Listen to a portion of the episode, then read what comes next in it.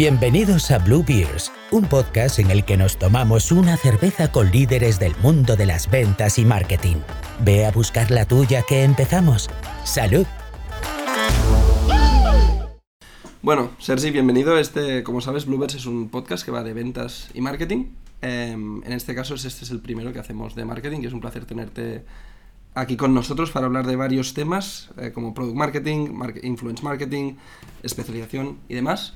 Eh, para los que no conozcáis, Sergi García es el CMO de, de Redpoints. Redpoints pues, cuenta con más de 300 trabajadores, ha levantado más de 60 millones aproximadamente, con oficinas en Barcelona, Nueva York, Salt Lake City, eh, China ahora mismo. Em, así que un placer tenerte. Igualmente. Y si nos puedes contar rápidamente un poco cuál es tu rol ya se define por sí solo, ¿no? CMO, pero qué es lo que haces en, en Redpoints y qué, es, y qué es Redpoints para los que no lo sepan. Pues eh, muchas gracias eh, por invitarme. Em, yo en Redpoints llevo los equipos de, marketing, eh, por tanto mi función principal es generar pipeline y ayudar a ventas a cerrar ese pipeline, y por ventas me refiero a cualquier función de ventas de la compañía, y elevar la marca, em, la marca Redpoints en el mundo para incrementar la conciencia sobre, sobre lo que hacemos. ¿Y qué es lo que hacemos? RedPoints es una plataforma que ayuda a las marcas a recuperar la facturación, el dinero digital que pierden contra falsificadores, piratas, impersonadores y personas y organizaciones eh, cibercriminales que hacen fraude online. Muy bien. Em, hay, varias, hay varios temas, algunos de ellos ya los has mencionado, que a mí o sea, me gustaría tratar en este, en este episodio, uno de ellos es Product Marketing, claramente por la experiencia que tienes, otro es em, eh, Influence Marketing, otro es la especialización dentro de un departamento de marketing, cómo lo haces, pero em, un poco más ligado a lo que acabas de comentar ahora, em, los últimos años antes de Redpoints tú ya estabas, digamos, focus con, con la parte de Product Marketing, ¿no? Lo primero que te, quería preguntar es qué es exactamente, ¿no? Has dicho que se trata de, alinear ventas, eh, marketing y producto, pero ¿en qué se traduce esto? Llegas a un equipo, montas el departamento, que el departamento a veces puede ser una persona, de product marketing, ¿qué significa? Pues hay una, hay una definición de product marketing que me gusta mucho, em, que dice algo así como conocer el cliente, conocer la magia, conectar los dos, ¿no? Entonces, eh, bueno, con esto solo no te digo tanto, pero eh, tiene que ver con lo que te comentaba antes de comprender el mercado, comprender el offering, que no es solo el producto, ¿no? El, offering en, su versión clásica, si quieres, ¿no? Pero eh, el offering contiene la marca, contiene el pricing, contiene eh, los canales de venta, contiene muchas cosas, ¿no? los diferenciadores, entonces conocer el offering, conocer el cliente y alinear a todos los equipos de go-to-market para que maximicen su impacto. ¿no? Entonces, esto traducido en funciones específicas, típicamente hay, hay tres grandes pilares. Y digo típicamente como si esto fuese, eh, no sé, algo que lleva eh, dos siglos ¿no? de historia y es algo reciente que ha nacido en el entorno de SaaS y de B2B Tech sobre todo. Eh, pero que generalmente tiene que ver con el market research, ¿no? con entender al cliente, entender los, los, los dolores, entender los, eh, los lo, lo, que le lleva a comprar, lo que le mueve a comprar y entender a los competidores, entender, y con competidores también me refiero a alternativas que van desde no hacer nada hasta el Excel, ese gran competidor de, de la mayoría de SaaS, ¿no? Y, y, evidentemente a los jugadores que son similares a ti, ¿no?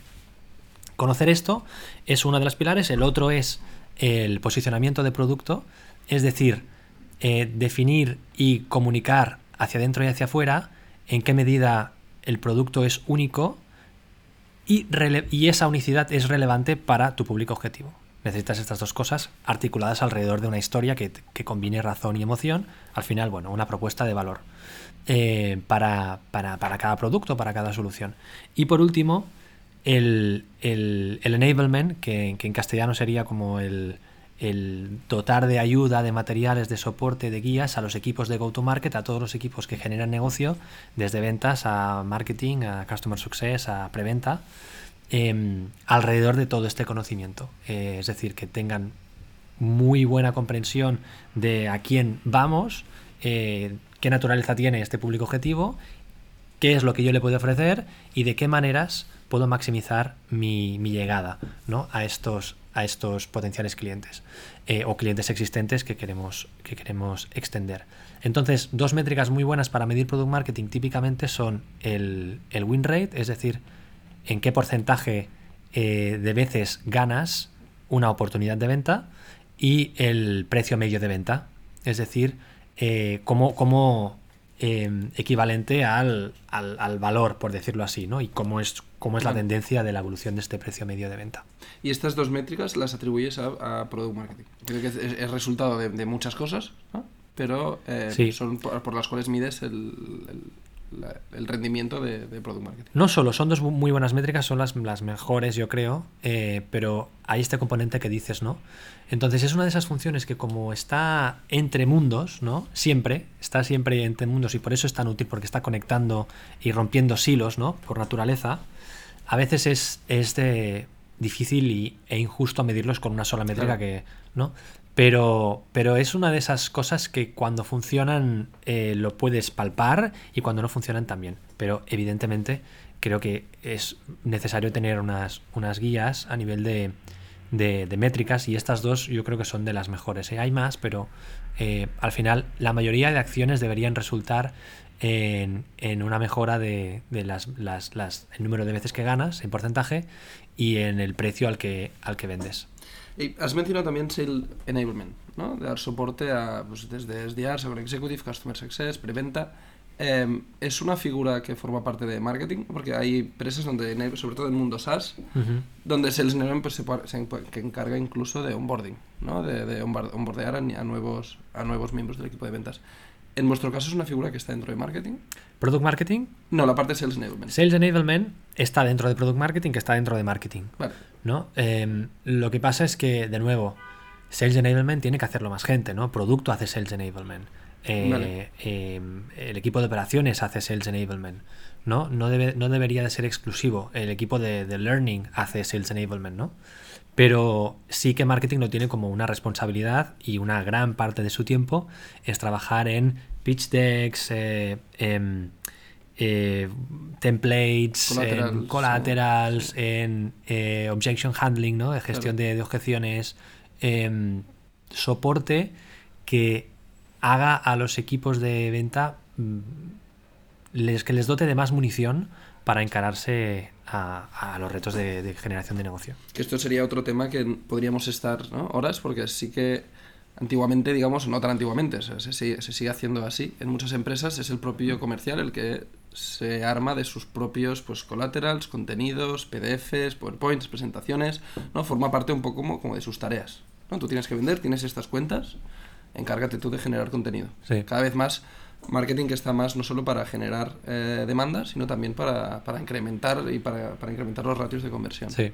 Bueno, vosotros de esto sabéis, sabéis un montón, ¿no? Yo creo que eh, por, por, muy especializada y por mucho, por mucho músculo que tengas en, Sales Enablement, em, al final en, en, las manos de, de, los equipos de ventas siempre queda esa parte de, de, bajar cualquier recurso que tengas al caso en concreto, ¿no? Y ahí está el enorme valor y la enorme dificultad que tiene vender, ¿no? Es decir, cómo cojo todo lo que tengo, ¿no? Que es la situación, que es el prospect que tengo delante, que es todo el material y todo el conocimiento que me que desarrollo al estar con una empresa y cómo lo convierto en algo eh, que es relevante y es único para esa persona, ¿no? Porque al final se trata de, eh, mi manera de entenderlo, es se trata de, de detectar problemas que puedes resolver, ¿no? Y explicar de la mejor manera posible cómo puedes resolverlos para esa persona, empresa, etcétera.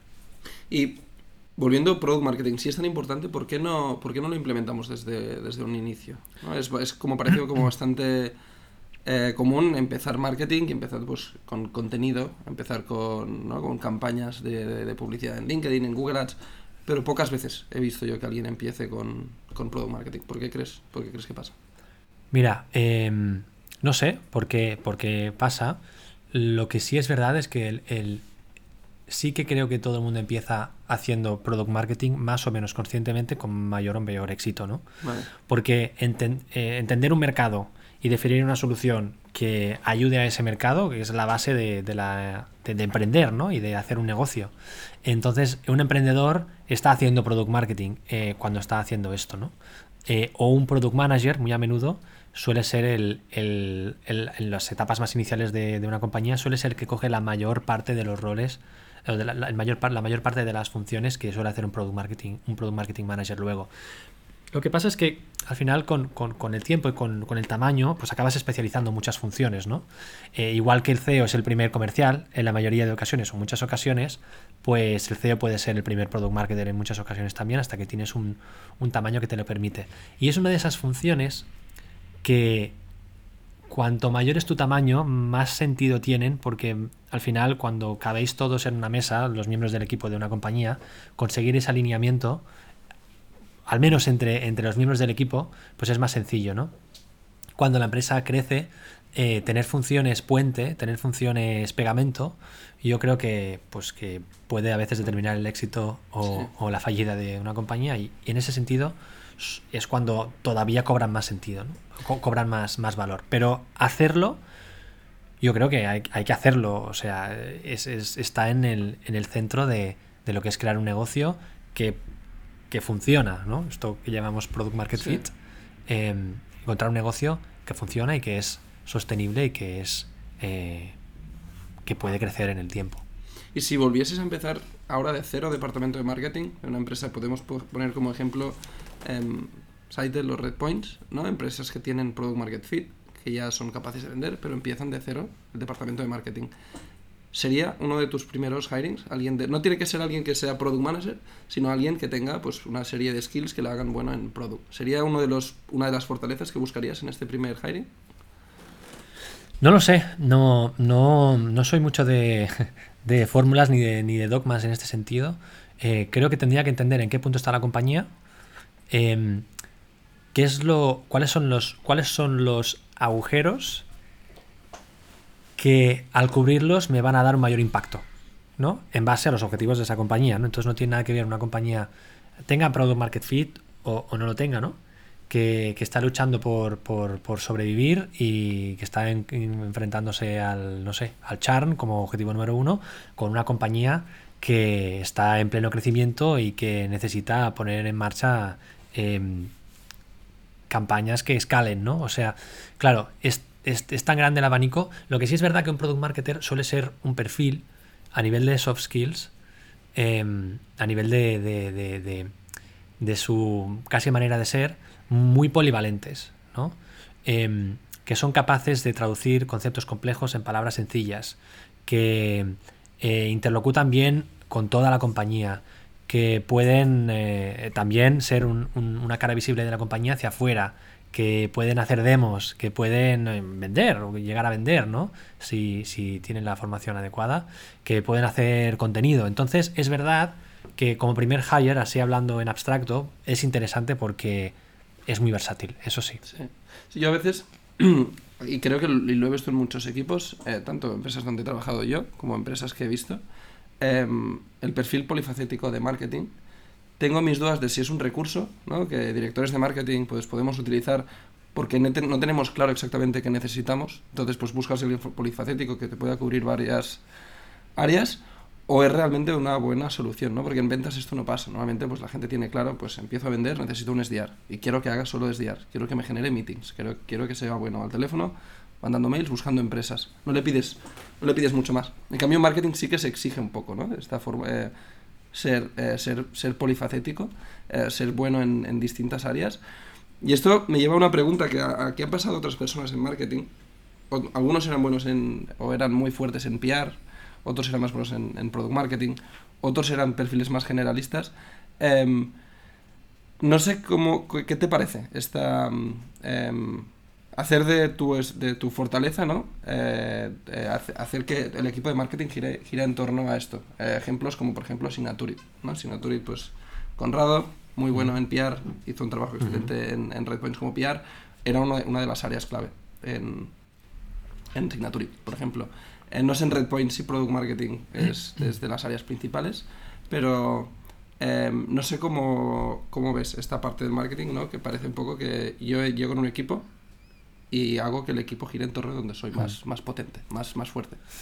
Bueno, no sé si puede haber una cierta tendencia natural a eso, eh, subconsciente te diría incluso, Pero vamos, yo no sería partidario en ningún caso de eso, ¿no? Creo que hay que ser capaz de hacer un análisis pues lo más objetivo posible de nuevo, ¿no? De, como te decía antes, de qué es lo que necesita este departamento en base a qué es lo que necesita esta compañía y dónde tengo los, los, grandes, ¿no? Los grandes eh, eh, cofres por abrir, ¿no? ¿Cuáles son? Y, y ser capaz de, de, hacer esa priorización no es fácil a veces, ¿no?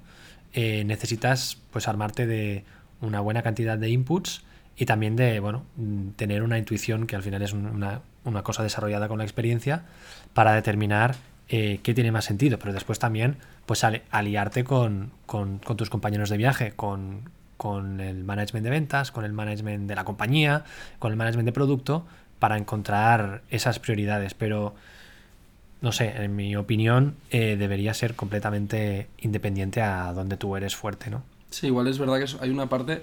Esto a mí me lleva a pensar muchas veces que no hay una única fórmula. Es decir, vemos equipos que ninguna empresa es igual ni está en la misma situación, pero hay equipos con empresas con con muchísimo éxito que han escogido caminos totalmente distintos, ¿no? Empresas que han optado más por el camino de performance, pura performance, empresas que han optado más por el parte de branding. Igual las dos son B2B, mercados parecidos y las dos han tenido éxito. ¿no? A mí un, poco me lleva a pensar esto que igual no hay una única fórmula de tienes que empezar con contenido, de contenido pasar a tal, de, después mm. por, por, por, product marketing. Creo que es un poco lo que comentabas, ¿no? Depende también un poco de, de un montón de cosas, no, no esas fases típicas que a veces nos enseñan. Sí, sí, yo, vamos, eh, me aventuro a, asegurar que no hay una fórmula, eh, a menos que se trate de, dos compañías muy, muy parecidas, ¿no? En momentos muy, muy parecidos, con mercados muy, muy parecidos, ¿no? Bueno, evidentemente que nos sirve coger ideas de otros, pero los benchmarks y las fórmulas es que matan la creatividad y, matan lo distinto, ¿no? O sea, si tú realmente eh, quieres salirte del status quo, que al final creo que en las startups hay un, hay un gran componente de esto, ostras, está bien tener referentes de tu mismo sector y de tu misma disciplina, pero si puedes nutrirte de referentes fuera de eso, pues será mucho más fácil que, llegues a, maneras diferentes de, hacer lo mismo y creo que ahí están las grandes palancas de crecimiento. Sí, sí yo creo que igual en la parte más táctica sí que es, es, fácil copiarnos, ¿no? que esto es un, que todos lo hacemos. ¿no? En marketing pues miramos la web del competidor y puedes copiar cosas o ya no solo, no hace falta que sea competidor, gente que, de tu mismo espacio y, pero ya es una parte más táctica. La estrategia creo que es muy difícil copiarla. Es decir, yo empiezo por product, empiezo por contenido, ah, invierto más en LinkedIn, o invierto más en brand. Es, creo que es complicado. Em, sí, yo creo que inspirar, sí. ¿no? Pero no, pero no es complicado implementar ah, lo mismo. Sí, aquí hay una parte yo creo que, que un punto de tiranía de las herramientas, ¿no? Eh, de, bueno, tienes que tener este playbook y tienes que tener pues este CRM y este, ¿no? esta herramienta de, de, no sé, de todo, este CMS, este... Y eso a veces em, eh, hace que las empresas seamos más propensas a, clonar las tácticas, ¿no? Em, y tiene, supongo, sus cosas buenas y sus cosas malas, y evidentemente hay herramientas que, te permiten hacer cosas que de otra manera no, de otra manera no podrías hacer y que es muy interesante. Pero, em, ostras, es que al final tú tienes que ser capaz de desarrollar una estrategia, un plan, construir un equipo, determinar unas métricas que sean útiles para quien tú eres y para donde tú quieres ir, ¿no? Entonces, claro, yo creo que em, hay tantas cosas que se pueden hacer sin herramientas, ¿no? Tantas cosas que se pueden... Y es tan fácil hoy en día crear pequeñas herramientas tú mismo, ¿no? Y, oye, mm, en RedPoint usamos muchas herramientas, como seguro que en Blueberry usáis muchas herramientas y están fantásticas y nos ayudan a hacer, nos ayudan a hacer cosas, pero, pero son medios para, para un fin, ¿no? Que a veces nos obsesionamos un poco, ¿no? Con la, tener el, el, toolkit perfecto, todas las herramientas y es... Puedes hacer un montón de cosas incluso sin ellas. Sí, sí, claro. Muchas de ellas hace dos años igual ni estaban y ahora parece que las necesitamos porque si no no podemos avanzar. Sí. Es un poco... Yo creo que es muy interesante que todo, todo el equipo de marketing o, de, la disciplina que sea tenga ese punto de cuestionar este tipo de cosas, ¿no? Siempre. Eh, ah, es que hay que hacer un lead scoring porque no tenemos. Bueno, hay que hacer un lead scoring, ¿por qué? Y hay que hacerlo así, como lo mm. marca la herramienta de turno, eh, o no, ¿no? Qué es lo que necesitamos, qué es lo que queremos conseguir y cómo esto compite con otras cosas que también tenemos que hacer, ¿no? Entonces, siempre hacer este reto, ¿no? eh, yo creo que, que- que- Sí, que es sí. básico para, para construir un equipo y tirarlo adelante. Em, hay un punto que para mí creo que es importante, que no ha salido, hasta ahora no ha salido ningún episodio, eh, dada un poco la naturaleza de las empresas que han, que han, que han ido viniendo, y es, eh, Redpoint es una empresa que sobre todo vende a Enterprise, ¿no? Si no me equivoco, o es uno de los mercados. Es uno de los mercados, Vale, no es el único.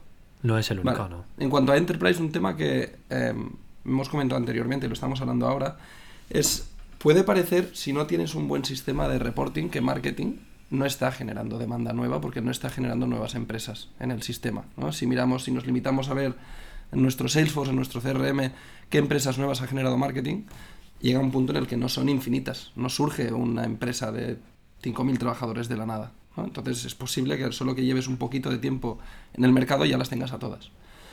Como yo recuerdo cuando estaba en Redpoint que viví esto, y de forma muy orgánica surgió un poco este, todo esto de influence marketing, de marketing crear contenido para, para desencallar oportunidades que ya existían, influenciar meetings, generar más leads dentro de una misma empresa, account-based marketing. No sé ahora mismo cómo lo hacéis y cómo medís todo esto, ¿no? ¿Cómo, cómo medís el, el esfuerzo de marketing hacia Enterprise? Muy buena, muy buen punto. Em, mira, eh, yo creo que, en Redpoints o, o en cualquier eh, empresa que, que esté apuntando a eh, B2B, que esté apuntando a enterprises o a empresas grandes. em, lo primero para mí es que todo el mundo tenga muy claro que marketing no, no, no- no hace nada. O sea, marketing y ventas juntos consiguen revenue para la compañía. Entonces, esto que suena muy obvio, y es muy obvio, es fundamental que, que de aquí cuelgue todo, comenzando por las métricas y comenzando por lo que, por lo que entendemos por mérito, ¿no? Porque sí es importante eh, poder comprender en qué medida, qué acciones han contribuido a- al éxito o al fracaso, ¿no?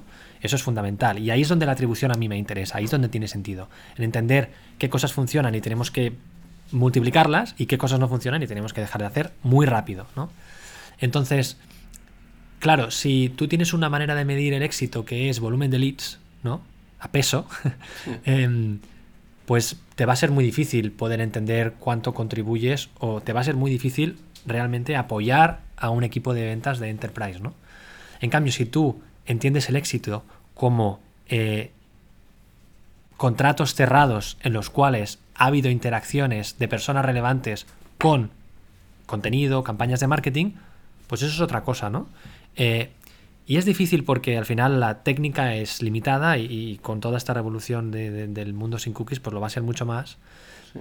Pero yo creo que, o sea, lo más importante es la mentalidad, ¿no? Eso es lo más importante. Y que, y que el equipo de marketing entiendan que los leads no son una métrica. Los leads pueden ser, si quieres, un indicador, pero no son una métrica que te diga nada ni que te ayude a nada, ¿no? Por sí sola, me refiero. Los leads son importantes en tanto que contribuyen a una métrica de negocio. Y la primera métrica de negocio para mí relevante que un equipo de marketing tiene que realmente guiarse es el pipeline, la construcción de oportunidades de venta. Entonces, alinear un equipo de marketing alrededor de métricas de negocio me parece que es fundamental y que soluciona gran parte de los problemas de, de- la atribución, del alineamiento, etcétera, ¿no? Entonces, eh, perdona por la, por la vuelta, pero a tu punto, para una estrategia de, de- de ventas que tiene sentido, ahí hay muchas cosas que tienes que tener en cuenta. De entrada, que el ciclo de venta muy probablemente sea más largo que, que el que fuera de, de enterprise, ¿no? Por lo tanto, ya hay muchas cuestiones de atribución que empiezan a perder sentido, ¿no? Cuanto más te, te, te- te sales del tiempo de vida de una cookie, que son 30 días, pues cada- menos, menos sentido, ¿no? Eso ya para empezar, por, por la pura técnica. Pero luego también lo que comentabas, las cuentas seguramente son, son, son menos en cualquier mercado, las cuentas enterprise, las cuentas grandes son, son menos. Y generar cuentas nuevas es, va a ser difícil que tenga sentido que sea una métrica que funcione durante mucho tiempo, ¿no? Pero tienes que empezar al revés, tienes que empezar por el final. ¿Cómo cerramos más contratos de enterprise? La pregunta no puede ser cómo le doy más cuentas nuevas a, a ventas, tiene que ser ¿Cómo cerramos? cómo cerramos juntos más ventas de enterprise. Y para esto es, ¿vale? Vamos a desplegar todo el playbook y aquí sacamos, si quieres, todos los benchmarks y todo lo, todo lo que se puede hacer, ¿no? Y lo que no sabemos que se puede hacer para ver cómo contribuimos. Y aquí es fundamental sentarte con, con- con, eh, los compañeros de ventas para tener una estrategia conjunta y ponderar el valor que le damos a cada cosa, ¿no? Pues si consumir contenido creemos que es interesante, eh, lo vamos a ponderar de tal manera y montar un sistema, ¿no? Un sistema que te permita, lo que te decía antes, entender de todos los, todos los eh, impactos que tiene un prospect, un potencial cliente con tu marca, cuáles son relevantes y cuáles son más relevantes que otros. Y poder entender, cuando miras hacia atrás en una historia de éxito, qué ha sido fundamental para hacer más de lo mismo. Entonces aquí, pues es una cuestión de montar un sistema que te funcione con, con tu compañía. Eh, y sí, lo de la influencia a mí me gusta esto, ¿no? Es decir, pero siempre hay influencia. Lo que Claro. nos gusta, tanto como podamos, es saber cuánta influencia ha habido de qué. Sí, ¿no? es Para que poder ese sistema más. es complicado, ¿no? Hace un momento estábamos hablando de cómo a veces nos obsesionamos con herramientas que lo único que hacen es generarnos más tarea que, que- que resultados, ¿no? Pero veo muy difícil generar un buen sistema de, de atribución si no es con el soporte de tecnología, sobre todo teniendo en cuenta eh, que hay empresas como puede ser Redpoints que estamos hablando de un volumen de, de oportunidades y de cuentas muy alto Ujú.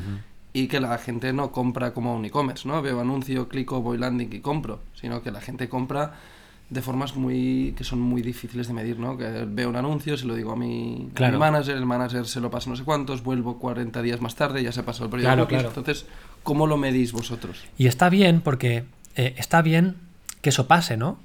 Y no pasará nada a menos que seas prisionero de la atribución. Es decir, la atribución tiene que ayudarte a entender. Si la atribución es un medio para adjudicar éxitos eh, individualizados, ahí está el gran peligro, yo creo, ¿no? Porque eh, nunca va a ser perfecta. Y, y siempre, es decir, y puedes llegar a- a- al caso en el cual los equipos, de forma natural, conducidos por esta atribución, dejen de hacer cosas por su difícil atribuibilidad o su difícil capacidad de ser atribuidas, ¿no? Decir, oye, montamos un podcast, ostras, sabes que mejor no, porque es que me No va a costar mucho de medir. atribuir. Oye, pero vamos a ver, ¿tiene sentido hacer un podcast? ¿Es un canal que nos va a permitir llegar a un público que no llegamos o al mismo público de una manera en la que no llegamos? Eh, ¿Nos va a permitir generar un contenido que después podemos utilizar para X otra cosa? Eh, ¿Es una palanca de account-based marketing? El podcast en sí, que para mí lo puede ser en muchos casos, ¿no? Lo puedes usar para traerte a prospects que de otra manera no querrían hablar contigo y empezar a generar una relación humana con esos prospects que son relevantes para ti. Entonces, claro, si yo me ciño por el CRM, pues no, no haré un podcast, ¿no? Pero entonces cuando la atribución es enemiga del sentido común, hay que, hay que, hay que huir, ¿no? Hay que tener en cuenta que no es perfecta y que nos ayuda hasta cierto punto y que es un punto de verdad, pero que no es el único punto de verdad. Y esto es muy importante que, para mí, que se entienda eh, a lo largo y ancho de, de- de la cadena de mando de una compañía. Sí, porque yo creo que a todos nos encanta, sobre todo el mundo marketing, ventas, decir que todos somos súper data driven y que lo que no esté en Salesforce no existe y lo que no se puede medir. Pero es verdad, y aquí hemos tenido esta discusión muchísimas veces, ¿no? De al final escoges un modelo de atribución asumiendo lo que has dicho tú que no es perfecto y es escoges el que crees que va a tener menos fugas. Pero es absolutamente, yo creo que imposible, ¿no? Tener un modelo, porque es verdad que pasa esto al final, que te puedes limitar a no, no, es que esto no, ¿cómo lo vamos a medir? Mejor no lo hacemos. Y esto, esto sí que claramente es un error. Correcto. Y al final, como en tantas otras cosas, ¿no? Es, es una cuestión también de, de asegurarte, como, como marquetero, que mm, esta información la compartes con, con- con las personas relevantes, ¿no? De, de- de tu equipo, evidentemente, pero también de otros equipos y del equipo de liderazgo, ¿no? Que hay esta, esta comprensión, esta sensibilidad a, lo que quiere decir eh, hacer, hacer cosas de marketing y medirlas, ¿no? Entonces, si tienes esa complicidad, que para mí es fundamental, ya la cosa cambia, ¿no? Porque de nuevo, la atribución no puede ser un método defensivo, tiene que ser una, una ayuda para comprender mejor qué funciona y qué no funciona, sabiendo que es altamente impreciso. Y vosotros, aparte, pero yo creo que la atribución te sirve para dos cosas. Una es puramente económica para el equipo, ¿no? Te sirve para poder eh, cuantificar cuánto eh, le pagas o le dejas de pagar a la gente que tenga variable, ¿no? Punto uno. Y después para saber qué funciona y qué, y qué no. ¿no? Imagino, yo para mí son estas dos grandes cosas lo que la atribución te permite saber qué está funcionando y qué no está funcionando, que es lo principal, y después pues con esto sacar pues variables de, de ventas, de marketing y demás. Entonces en este punto, em, una pregunta muy, eh, muy rápida a contestar. ¿Marketing? ¿Alguien en el equipo de marketing tiene eh, compensación variable? Sí. ¿Y en base a en base a qué métrica tienen esa compensación? Pues sin entrar en detalles, eh, es una combinación. De, eh, y no es igual para, para, para todos, ¿no? El equipo de marketing de Redpoint es grande, pero vamos, eh, eh, no es nada que es algo público que, que en las job offers lo puedes ver, que hay una compensación fija más variable y yo creo que es, eh, vamos, lo más frecuente, ¿no? En, en- en como mínimo en el mundo, en el mundo Sí. SaaS. Ahora sí. Entonces, No, hace sí, hace unos Sí. años tal vez no, ¿no? Pero bueno, yo en los últimos cinco años creo que es bastante estándar. Entonces, a mí me gusta mucho en las compensaciones em, combinar eh, métricas em, individuales o, o del propio equipo, ¿no? Métricas, métricas que superan el, el equipo. En este caso podrían ser métricas de, no sé, de, de- de métrica, de, perdón, de ventas y métricas de compañía. Me gusta mucho esa combinación en la cual eh, un individual contributor siente que es capaz de influir con su trabajo, con sus dos manos en su, en su variable, en este caso, en su éxito en, en- en modo compensación, pero que también depende de otros para, para llegar al éxito. ¿no? Entonces, a mí combinar esos elementos me, me- me gusta mucho, em, em, al menos en equipos de marketing. Sí, yo creo que es, que es algo que a veces la gente... No, una cosa puede ser para mí... Yo lo pongo más dentro de la categoría de bonus, ¿no? La empresa va muy bien, ha hecho un muy buen cuatro y un muy buen año. eh, tienes pues ese bonus. Pero después yo creo que es clave eh, que, el- que el- la persona pueda ver... Tengo en mis manos eh, llegar a cobrar este variable, ¿no? Llegar a cumplir este objetivo. Yo creo que esto es fundamental. Si lo ves muy lejos... Creo que el objetivo principal de una compensación se pierde. Esa motivación de Sí. voy a hacer este esfuerzo extra para tal se pierde. Sí, y tiene que ver con lo que decíamos antes de, de marketing y ventas, o marketing y, y cuando digo ventas digo la función, ¿eh? puede ser Customer Success, puede ser quien sea que esté haciendo venta, ¿no? Eh, cierran contratos, son, son una máquina especializada que cierra contratos, ¿no? Tantos como sea posible. Entonces, celebrar esos contratos, que sentir esos contratos como propios, ¿no? Que, de nuevo, mm, puede parecer obvio, pero a veces no lo es. Es como, bueno, hay, hay como una, una pelota que va de un tejado a otro. No, no, no, hay un solo tejado y, y hay muchos balones y hay que intentar meter tantos como sea posible de- dentro del aro, ¿no? Entonces, eso también es importante para, en cuanto al, más allá de, del- de la compensación, ¿eh? Cuanto a la satisfacción y a a la sensación de impacto, a la sensación de lo que yo estoy haciendo tiene una correlación directa con algo tan tangible como, como los clientes que cerramos Sí. y que pasamos a, a tener en nuestra, en nuestra cartera. Em, yo para terminar, porque parece el cierre típico de cualquier eh, podcast, el decir que nos han quedado muchas preguntas, pero en este caso es verdad, creo que hemos cubierto los temas principales, pero hay una eh, que a mí me... Yo siempre intento colar esas preguntas que a mí también me interesa saberlas, ¿no?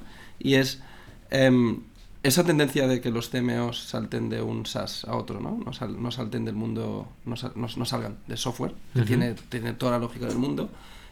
Planteada desde otro punto de vista, ¿cómo ves tener un... Para gente, aquí muchos de los... de la audiencia que tenemos pues son founders, CEOs. Eh, a la hora de fichar un CMO, ¿te parece fundamental que venga para un CMO en un una posición de CMO en un SaaS? ¿Te parece fundamental que venga de la misma, de la misma industria em, para ser exitoso? Puede venir de cualquier otro mercado más tradicional y tener éxito igualmente. Yo es que soy muy creyente en, en,